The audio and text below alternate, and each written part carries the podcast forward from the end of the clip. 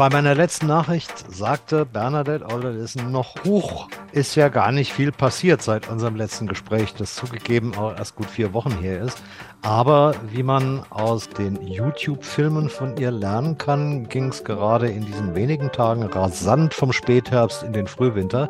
Denn zur Erinnerung an alle, die regelmäßig zuhören und zum Lernen für alle, die erstmals im wahrsten Sinn des Wortes hereingeschneit sind, bei den Samen in Schwedisch Lappland gibt es acht Jahreszeiten. Und in den Frühwinter fällt ja nun auch noch Jül, also Weihnacht. Und es würde mich nicht wundern, wenn die Chance, den Jül-Tomte persönlich zu treffen, im hohen Norden Schwedens noch ein bisschen größer ist.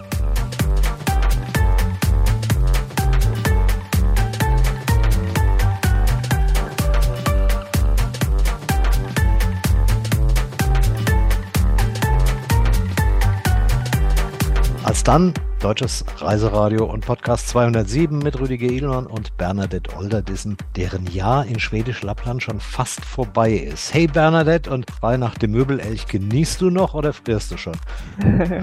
Also hey, aus Lappland wieder und nee, ich friere gar nicht. Also es ist gerade plus ein Grad, also noch super warm. Das ist also voller Genuss. Eigentlich ungewöhnlich. Ich habe jetzt gedacht, naja, so minus 5, minus 6 sollten es schon sein. Ja, wir hatten einmal auch minus 15 schon. Ich glaube, letzte Woche war das. Und war halt alles eingefroren, so ein bisschen leichte Schneeschicht auch schon. Aber das ist leider auch jetzt wieder weg seit ein paar Tagen. Da ändert sich offensichtlich auch bei euch irgendwas im Klima. Ja, also die Einheimischen sagen, gerade so die Älteren, früher hätten sie schon im Oktober eigentlich Schlittschuh laufen können auf den Flüssen und Seen. Und sie merken eben ganz stark, dass jetzt immer später auch das Eis sich bildet, dass der Schnee später kommt.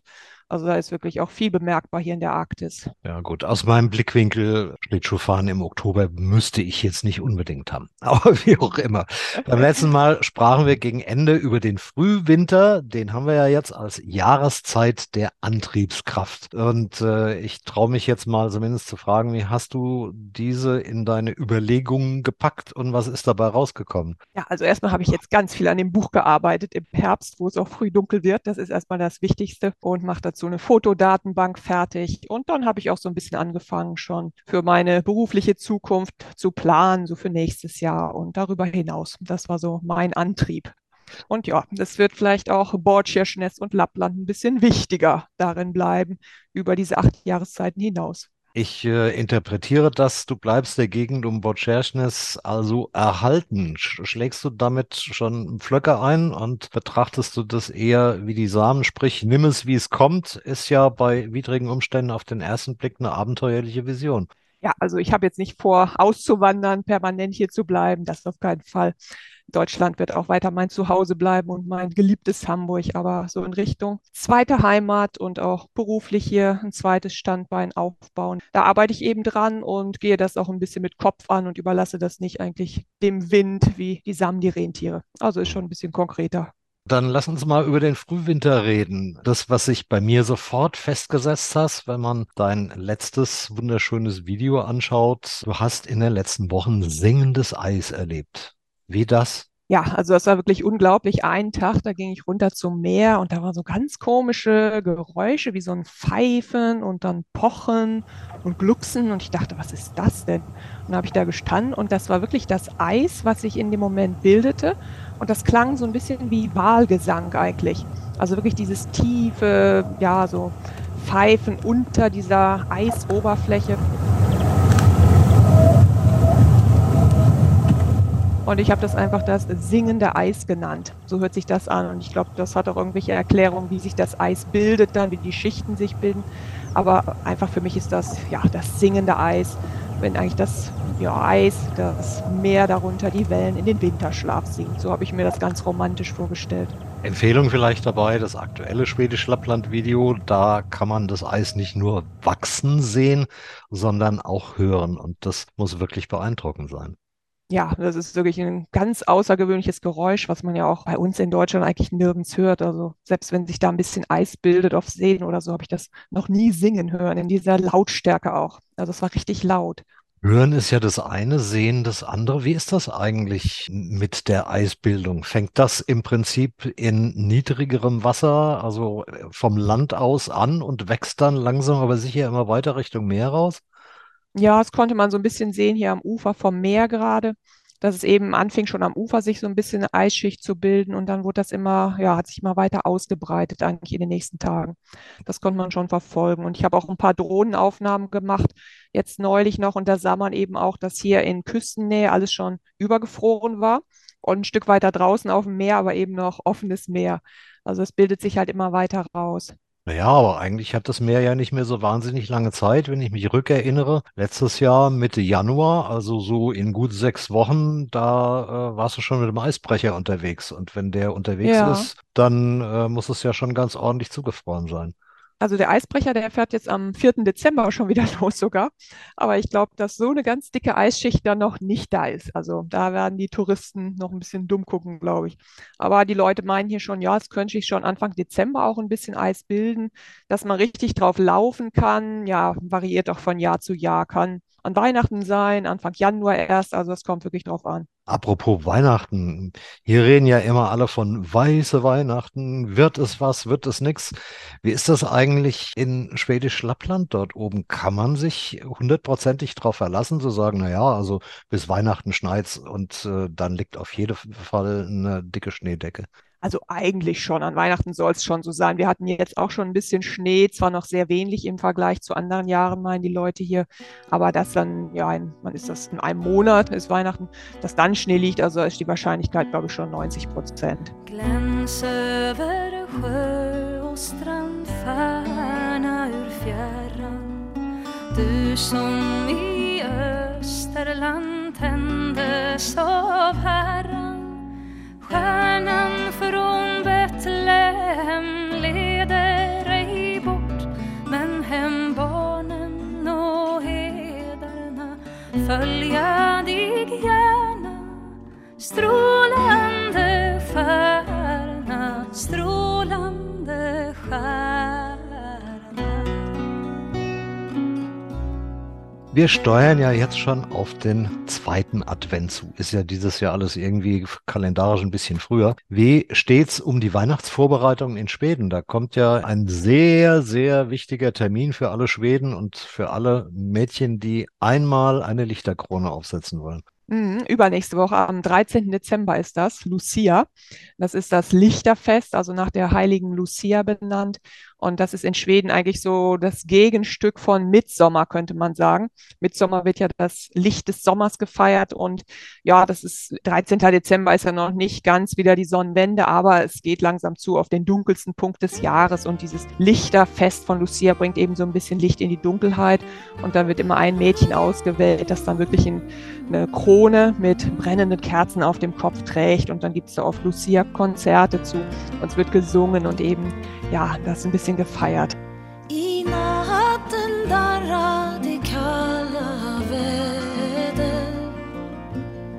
Steg hör jag knarra mot vindens bräder. I vita kläder stod herrgårdsflickan med vaxljuskrona kring håret fäst. Nyss vid mitt läger och räckte brickan Lugnt i sin renhet åt gäst Wie ist das auf dem Land? Ich habe ein Lucia-Fest nur mal in Göteborg mitbekommen. Da findet ja das normale pulsierende Leben trotzdem statt, aber so ein bisschen innehalten um diese Tage herum und speziell am 13. Dezember ist da schon und äh, da gibt's halt auch äh, ein Lucia-Konzert in der Domkirche. Also das ist schon etwas Besonderes und das ignoriert, glaube ich, auch kein Schwede.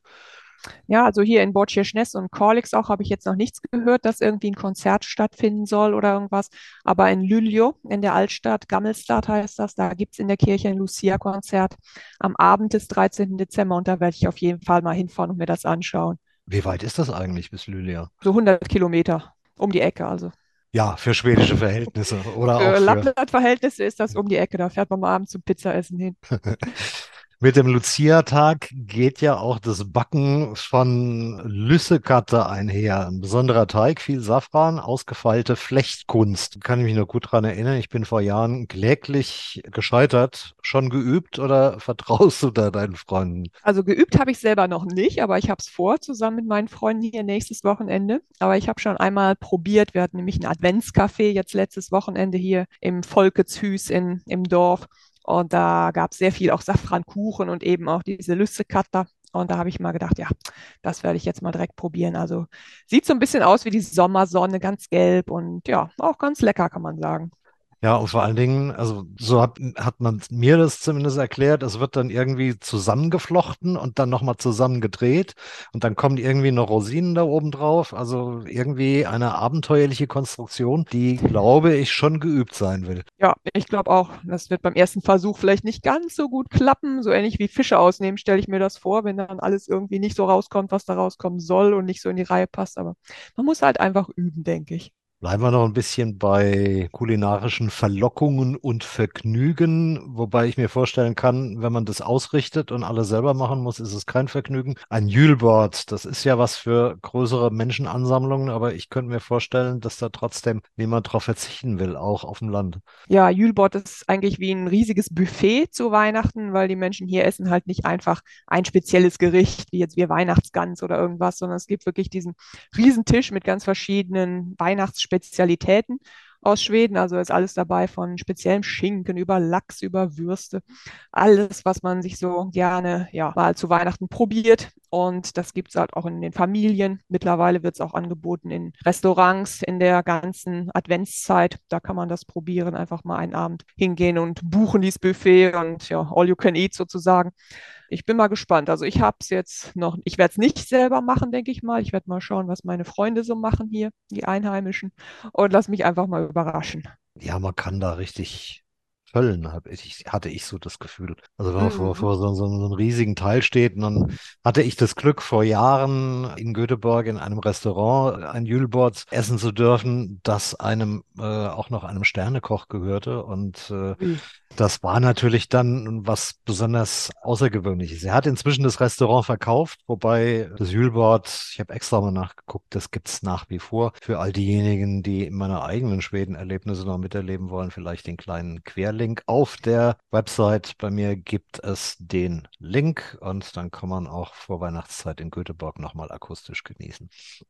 Ich mache jetzt eine komplette Kehrtwendung. Wie verläuft eigentlich Weihnachten bei den Samen? Wird gefeiert oder gehen dann gerade mal wieder die Rentiere vor? Also eigentlich sind die Samen ja genau wie alle anderen Schweden auch Mitglieder der Svenska Kyrkan überwiegend. Also ganz normal auch wird christlich gefeiert. Aber ich habe auch schon von Samen gehört, die dann sagten, ja, es ist auch eben die Zeit, wo viel Arbeit mit den Rentieren ist und die oft ja dann an andere Weideflächen gebracht werden müssen oder zugefüttert werden müssen, wer sich jetzt entschieden hat, zuzufüttern. Und wenn das dann eben gerade an Weihnachten passieren muss, weil das Wetter das dann abverlangt, dann gehen die Rentiere vor. Dann muss Weihnachten also warten. Mhm. Das ist ja, glaube ich, auch was völlig anderes, um dann nochmal drauf einzugehen, auch wenn du das sicher schon mal erzählt hast. Es ist ja nicht so, dass im Winter die Rentiere irgendwie eingesammelt und in einen Stall gesperrt werden. Nee, überhaupt nicht. Also ich war jetzt auch erst am Sonntag bei einer Rentiertrennung dabei, hier in der Gemeinde von Corlix, von Rentierbesitzern hier. Und da werden die eben gesammelt alle, wieder neu getrennt nach, ja, welche Herden gehören zu welchen Besitzern. Und da muss jetzt geschaut werden, weil die ja aus den Bergen runtergekommen sind, dass die nicht sich auf Weideland oder auf Agrarland verbreiten, wo sie dann die Bauern stören würden. Und deswegen wurden die dann auch in Anhänger gepackt und woanders hin verfrachtet, wo sie nicht so stark stören und wo die Leute eben glauben, dass die jetzt in den nächsten Wochen genug Futter finden. Und dann wurden manche auch noch geimpft gegen diese Dasselfliegen, die ein Problem für Rentiere sind und ja, neu markiert, die Kälber, die noch nicht markiert waren. Und das ist eben ganz viel Arbeit und das findet ja jetzt gerade auch in der Zeit im Frühwinter sehr oft statt.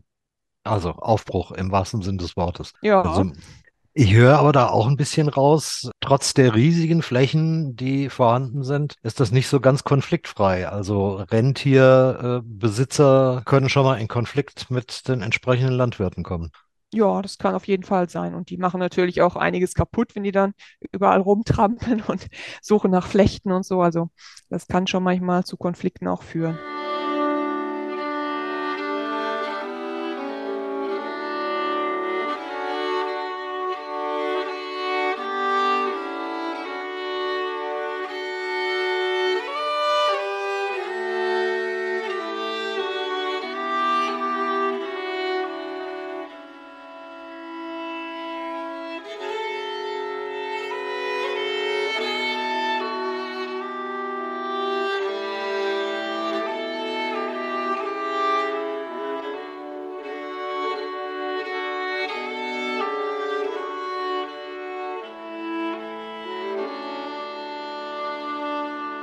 Guter Letzt müssen wir noch ein bisschen was über den obligatorischen Milchreis zu Weihnachten erzählen. Das ist ja wohl eine uralte und unterschiedlich interpretierte, sagenhafte Tradition für den 23. Dezember, ganz wichtig. Mhm, also in Schweden hat eigentlich jedes Haus so ein Wichtel, kann man sagen, so ein Geist, so eine Art. Und der will eben vor Weihnachten versorgt werden mit Milchreis, mit Löffel drin, ne? der isst ja nicht mit den Händen und möglichst noch mit Butter oben drauf, damit es richtig schön lecker ist. Und das stellt man dann vor die Tür für diesen Wichtel. Und wenn man das vergisst, ist es ganz schlimm, denn dann wird der Wichtel das ganze nächste Jahr einem ganz böse Streiche machen. Also das ist eine Tradition eigentlich, um diesen Wichtel gut zu stimmen für das kommende Jahr. Und das machen wirklich ganz viele hier auch. Also Wichtel und Hexen und so weiter, das spielt ja und Trolle, das spielt ja, glaube ich, in Skandinavien eine Riesenrolle. Egal, ob das jetzt, ich glaube, die stammten, äh, die Mumins, die stammten aus Norwegen irgendwie. Das sind ja aus Finnland, die Mumins. Die sind aus Finnland. Oh ja, ja. habe ich wieder was gelernt. Und beispielsweise Island glänzt mit, äh, ich glaube, 14 oder 15 Weihnachtsmännern, die mhm. täglich irgendwie einrücken. Das sind auch irgendwelche Geister und Trolle. Und äh, da gibt's also Trolle, die dann Löffel schlecken, also wahrscheinlich auch irgendwelchen Brei stehlen. Und es gibt äh, Trolle, die gegen die Fensterläden klopfen und also Poltergeister und alles Mögliche. Äh, hat das was mit der Dunkelheit zu tun, dass sich gerade solche äh, Hexen und, und, und Trolle und solche Fantasiegestalten da sehr stark einfach in der Tradition und in der Mythologie ausgeprägt haben? Wobei ich das ja in Island gar nicht sagen darf, weil die sagen ja, die gibt's ja wirklich. Also ich weiß nicht, ob es mit der Dunkelheit zu tun hat oder eher einfach mit der vielen Natur und dass man eben in der Natur so viel, auch gerade in Island letztes Jahr mit den Feen und so, die da in bestimmten bestimmten Gebieten auch leben. Also ich könnte mir vorstellen, dass es damit zu tun hat, dass wirklich die Fantasie auch anspricht, dann mit den Wäldern und den Moos und den Sümpfen und so, dass da eben einiges lebt und dass sich das dann vielleicht auch irgendwann in die Häuser verkriecht. Weiß ich nicht, ist einfach eine Theorie von mir jetzt mal. Hm.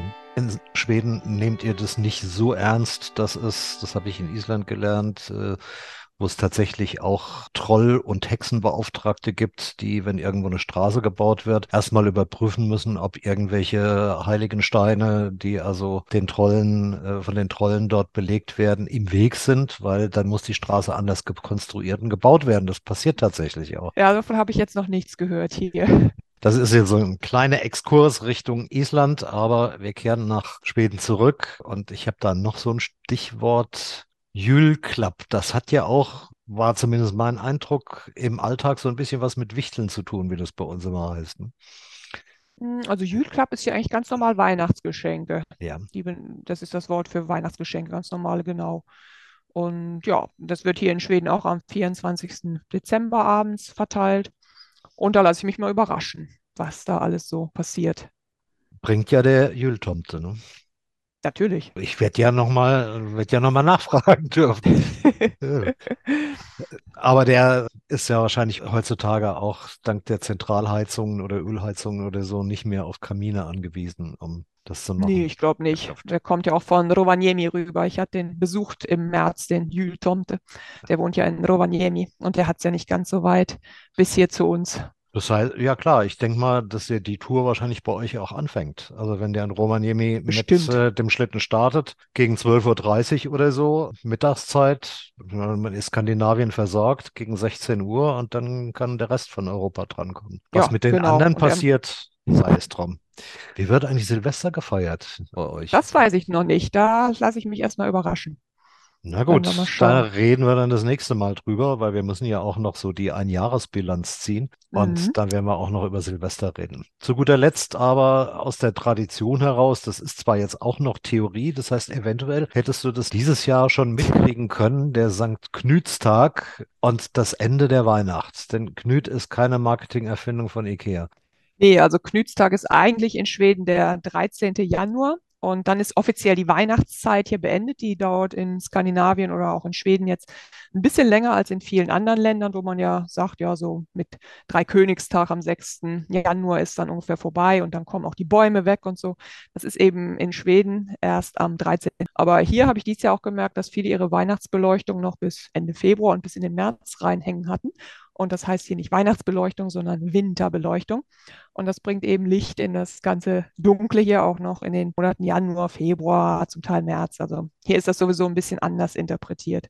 Also Lichtkultur spielt da, glaube ich, auch in der Vorweihnachtszeit eine ganz, ganz wichtige Rolle, gerade wenn es früh dunkel wird. Ich meine, selbst in Mittelschweden ist ja spätestens um 15 Uhr zappenduster.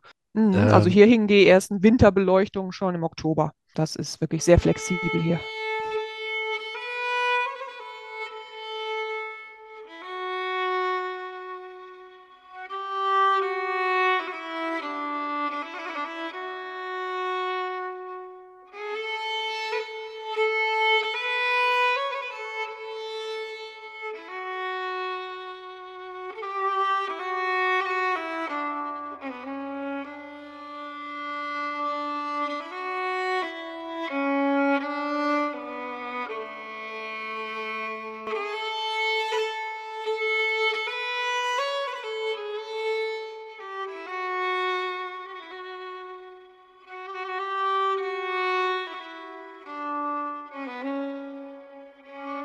Liebe Bernadette, ich denke, wir sollten dann im Januar nochmal reden, wenn dein Jahr rum ist, hatte ich eben schon gesagt. Und äh, dann kannst du auch mehr über die weiteren Pläne berichten, die wahrscheinlich jetzt so langsam reifen. Genau, ja. Kriegst du über Weihnachten Besuch? Über Weihnachten nicht, aber zu Silvester kommt dann mein Freund wieder.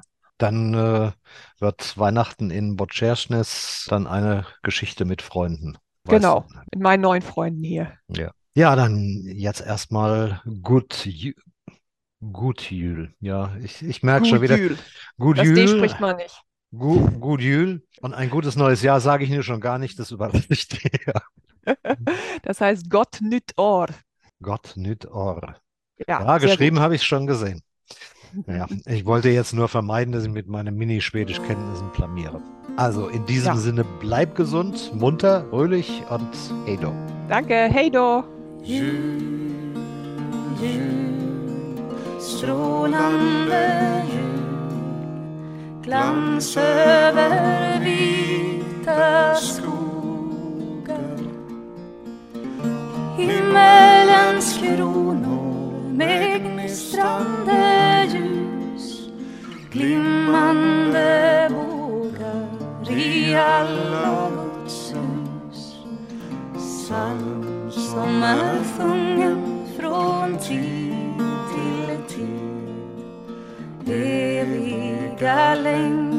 längtan till ljus och frid Ljus